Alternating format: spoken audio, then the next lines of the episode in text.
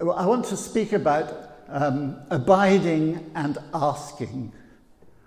Bleiben und bitten. And I believe that there is a calling on the Christian church today to abide, to know how to bleiben, to remain, to stay in God's presence. And from that worshipping open heaven place to ask. And so I want to talk about that and how to be a people who know how to stay in God's presence.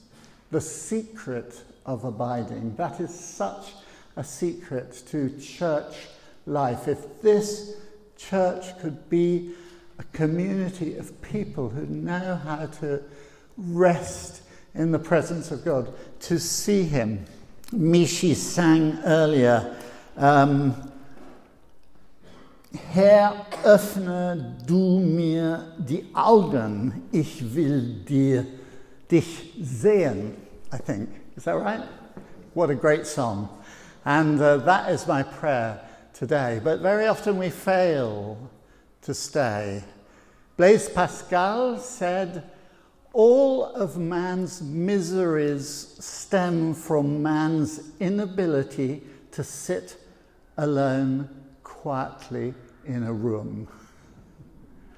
And we have this longing to get moving and push on. So, the story read to us today speaks of three visitors, and Rublev, uh, Andrei Rublev, painted it in an icon. Very famous icon uh, of the Trinity, also called the Hospitality of Abraham. How many people know that, that picture? It's uh, supposed to be one of the high points of Russian art. And it takes as its subjects this mysterious story where Abraham receives three visitors at the Oaks of Mamre and serves them a meal. And as the conversation progresses, he senses he is resting and staying in the presence of God. Some of these versions have Abraham and Sarah also in the foreground of the icon. And uh, the three gold winged figures are seated around a white table on which a golden chalice bowl, like communion almost, contains a roasted lamb. And it's a great circle round the table, the composition reminding the viewer of communion. And on one level it, level, it shows three angels around a table um, seated under Abraham's tree, but on another, it's a visual expression of what the Trinity means the nature of God, how we approach Him. And reading the picture from left to right, we see the Father, the Son, and the Holy Spirit. So they say. And still before this image, we can contemplate what the text from the book of Revelation, chapter 3, says when we read, If anyone opens the door, I will come in and eat with him, with her, and she will eat with me. And when you're inviting the Lord Jesus into your heart, you may get more than you expected. You may get the Trinity. That's sort of medieval spirituality was very Trinitarian. And this passage, so Verse uh, 6, I think it is. Well, verse 1 The Lord appeared to Abraham near the great trees of Mamre. He was sitting at the entrance to his tent in the heat of the day. Abraham looked and saw three men standing nearby, and when he saw them, he hurried to meet them. Bowed low, he said, If I've found favor in your eyes, my Lord, do not pass your servant by. Bleiben. Stay. Please stay. Let a little water be brought, and then you can wash your feet and rest. Rest under the tree. You know, the beloved is under the apple tree, finding her rest. And it's one of several scenes where Abraham, I think you are traveling through the book of Genesis. Stick your hand up if you understand what I'm saying. Sehr schön. Vielen Dank. I just don't know if I'm going too fast or being a bit obscure, But Abraham, on several occasions, talks with God, sees God, and it's worth studying. Abraham walks and talks with God. At a sign of this, he builds an altar on several occasions, which is just a sign, really, of this is a place where I've sat with God. Chapter 12, verse 8 the Lord appeared to Abraham and said, To your offspring I'll give this land. So he built an altar to the Lord, Lord there. Chapter 13, verse 18 Abraham went to live by the great trees at, of Mamre at Hebron, where he pitched his tent, and there he built an altar. He understood what I would call the theology of place. I think that this is a holy space, actually. What they used to call the Harry Potter Schule is a holy place of meeting. That's my prayer. Uh, do you have a place in your home of meeting God? Have you created space? And do you have a place in your heart? Jesus cleansed the temple and said, My house will be called a house of prayer for all nations. And he wants to cleanse our temples and walk in, but is there room to sit and be with him? So I want to say Abraham knew this gift of abiding, bleiben, also called contemplation. It's a difficult word to translate. It means betrachten, to see, erwägen, to consider, nachdenken, to contemplate. And I want to say it's a gift. It's a present. When you receive a gift, you have to open it. In the Old Testament, this opening of this present or being able to be in the presence of God was inevitably rare. You read that Enoch walked with God, Noah walked with God, as did Levi and Abraham. It was rare, but now the gift is given to us all through the sacrifice of Christ. If I can uh, take this as an illustration, the fact is we are made for being with God. Sin has come into the world and made a separation between humankind and God. You know this illustration very well, perhaps.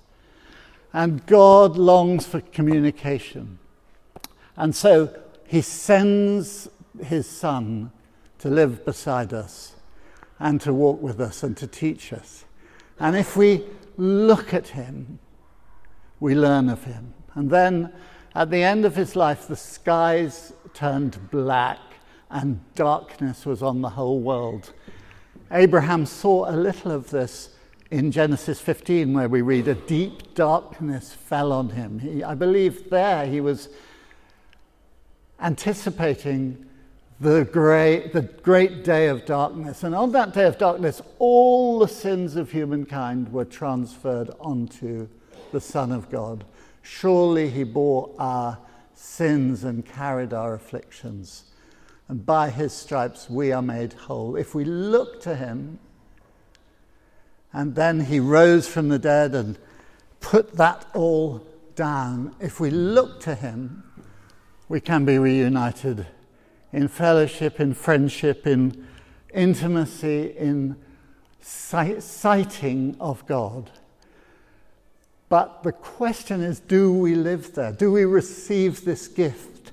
We may receive it once when we come to Christ and say, Thank you very much, and then live like this all the time. But my talk, my, I believe Abraham encourages us from afar to live like this. And so this talk is about that. I believe that there is the gift of contemplation, there is the consolation of contemplation and abiding, and there is the power of contemplation. I want to just mention those three things for a moment. First, it's a gift. I've talked about that. Second, it's a consolation. It's uh, er bringt Trost. Is that that? That it? Consolation. Abraham is told consoling news. In the presence there is consolation. I will surely return about this time next year, and Sarah will have a son. Sarah doesn't believe it. Abraham earlier has questioned this, and in Genesis 15, God has said, Don't be afraid, I'm your great reward. But Abraham says, Sovereign Lord, what can you give me since I'm childless? And the word comes to him, A son of your own flesh and blood will be your heir. And he takes him outside and says, Look at the stars and number them. So will your descendants be. And then Abraham believed it, and it was credited to him as righteousness. This is the consolation of abiding and contemplating. Abraham was barren, Sarah was barren. And today there are many barrennesses in our lives. This morning, perhaps, there is that. I don't know what the German for barren is. Unfruchtbar. unfruchtbar. Frucht. Unfruchtbar. Yeah, so that's a deep word because it means unfruitful, I think. And sometimes there is financial unfruitfulness. We just are so struggling. Sometimes our work is unfruitful. Sometimes we're, we're coming to church and our family life is estranged and separated, unfruitful. Sometimes um, we are, our, our, spiritual life is unfruitful and we come with great burden. Sometimes there is bereavement and a loss of hope. And I recommend the consolation of abiding and seeing the beauty of God as a daily gift and discipline, the consolation. Abraham was consoled. So today there's a new epic of anxiety in the world there is threats to people's lives. And when we come and sit with God, sometimes sadness overwhelms us and we are unable to sit still. We want to get up and get busy to calm our pain. And uh, I want to just say one great meditator and contemplator in the history of the Christian church was a man called Desmond Tutu the Archbishop of South Africa during the release of Nelson Mandela. And Desmond Tutu arguably saved South Africa from a bloodbath at the end of apartheid by organizing the Truth and Reconciliation Commission.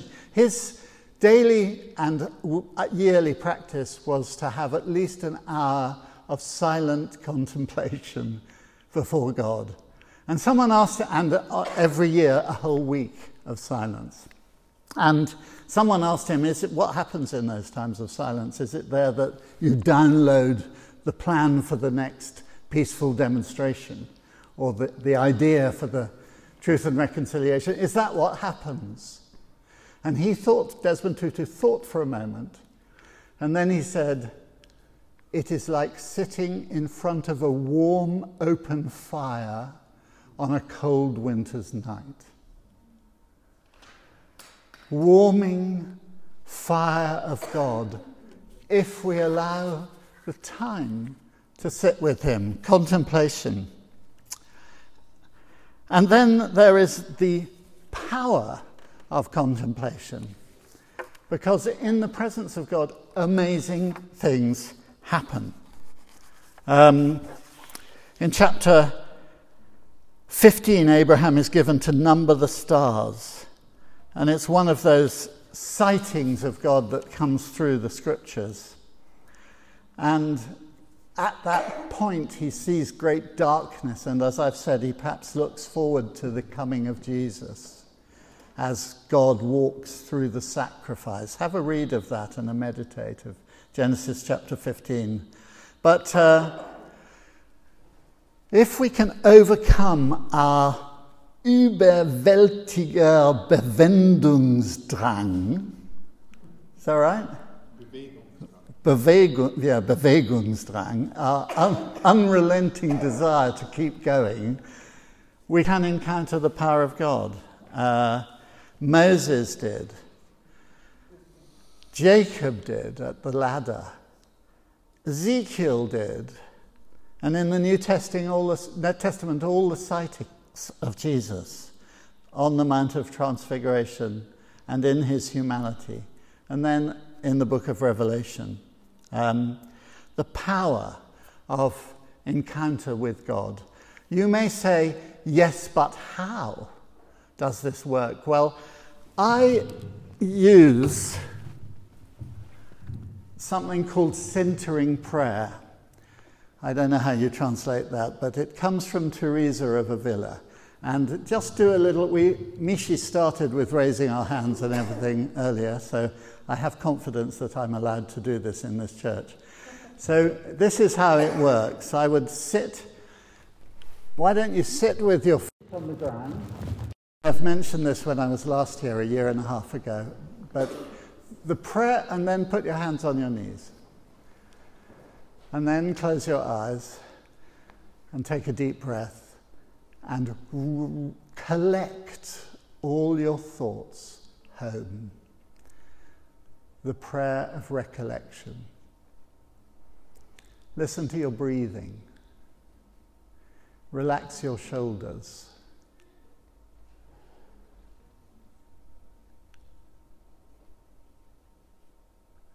Your thoughts will go away to wondering what's happening, but bring them home, recollect them.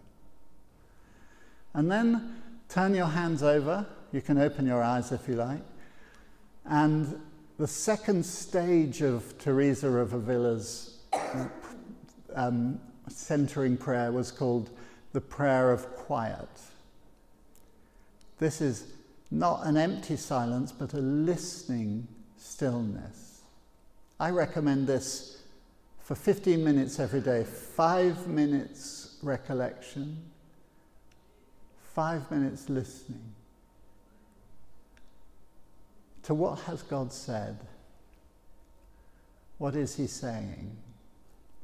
Like Abraham, asking perhaps and listening to the answer. And then if you put your hands on your heart, the third stage of this discipline that the mystics knew was union and communion with God. God coming into our hearts and our lives. Abide in me and I in you. And this, you can't really organize this, but this is an act of God. But I believe that if we train ourselves to bleiben and be still before the fire, there will be powerful transformation. Amen. We, I'm sorry to the sound desk for moving the microphone. It's a great sin, I know. Thank you. Um, let City Kirche be a place where people are walking with God rather than rushing. And this takes, you know, some people say, I have no idea how to do this, but it takes ex- exercise for the muscles. And I've just given a, an exercise, really. And in that place, Abraham then is told a secret that Sodom will be destroyed. And he immediate because as we are in the presence of God, mysteries will be revealed. There will be power to change our barrenness. And then there will be mysteries revealed. And so Abraham then says, Lord, will you sweep away 50? Uh, the, the unrighteous, if there are 50 righteous, and shall not the God of all the earth do right? And you begin to see Abraham interceding and climbing. I always use this illustration when I'm talking about prayer. He's kind of getting up into the heavenly places and he's saying, God, if there are only, how about if there are 40? How about if there are 30? if you read the chapter, ah, what about 20? And God says, Yes, 20. And he says, How about 10? And he's getting higher. I'm never going to get down from here. I'm going to need Christian help me. He's going to. He's going to. Thank you. I'll stay here. I'll get down from there. Well, I'm trying to say, let's get into the presence of God and plead. Uh, but only if we have abided. Jesus says, Abide in me, ask whatever you will. And here, Abraham's prayer is not answered in the way he wants. And sometimes that happens. But our prayers have no expiry date. Prayers can be from one generation to another, they can outlive an, an age, they can outlive a world. And others in the Bible, Daniel praying for his friends and for himself in the lion's den, Moses interceding on behalf of his people. Um, and then through to the New Testament, prayers for the Holy Spirit's coming in Acts chapter 2, which fulfilled Joel's prayers. And afterwards, I will pour out my spirit on all flesh. So let us be a church who know how to do these things. Sometimes there are answers. I remember a friend in my church in Paris who told me his story. His wife was a government minister and became a Christian in Francois Mitterrand's government. He had cancer and he was not a Christian. And he went into hospital for an operation and he came out from his anesthetic and his wife was there and he said, So, how did the operation go? And she said, Well, on this occasion they couldn't operate because there were different cancers there and we couldn't operate. And he said, So that's it then for me, is it? And she said, Unless God. And he said, In that case, hallelujah. And then she put her arms around him and prayed for him. Heat went through his body. And when he was next examined, they found that there was no need for surgery, there was remission. Six months later, he was baptized with his daughter. They joined our church and we're still in contact with them today, 25 years later. These things happen. Mysteriously, he's still carefully checking up with the medical experts. And then my own son married a girl, and the wedding date was fixed for the day when her hair grew back after her first chemotherapy. She had cancer at the age of 22. And we prayed for her. And every time they went to the hospital to see, hopefully, that there would be good news that they might start a family over the next five, seven, twelve years, there was always bad news. And in the end, she died. Sometimes there is mystery. Sometimes there's great sadness. There's mystery in this chapter 18 of the book of Genesis. Thank God for mystery. Let's be a church who knows how to, uh, to, to, which is big enough to include mystery as well as fiery enough to include holding on to God. I thank God that my son got married to a beautiful woman and he has a daughter, age three, who was with us last weekend. Prayers outlive their age, and this sermon may outlive its age, so I better stop it. Uh, let's stand. I don't know what we're doing next, but uh, we're going to say the creed, I think, which is a good thing to say. But If you want to know more about abiding and bleiben, and you want, as it were, the veil to be removed, just put your hand up and say, Yeah, that's me, that's what I want. Stick a hand up, just respond. Just keep your hand up for a moment. Father, thank you for this crowd in Citykirche in Wien. Please touch the hands of this people like you do on the roof of the Sistine Chapel. Touch hands with your creative power and open the eyes of people's hearts daily to see you. And may this be a church that sees you, a worship team that sees you, and may she bear much fruit in answered prayer. In Jesus' name, Amen.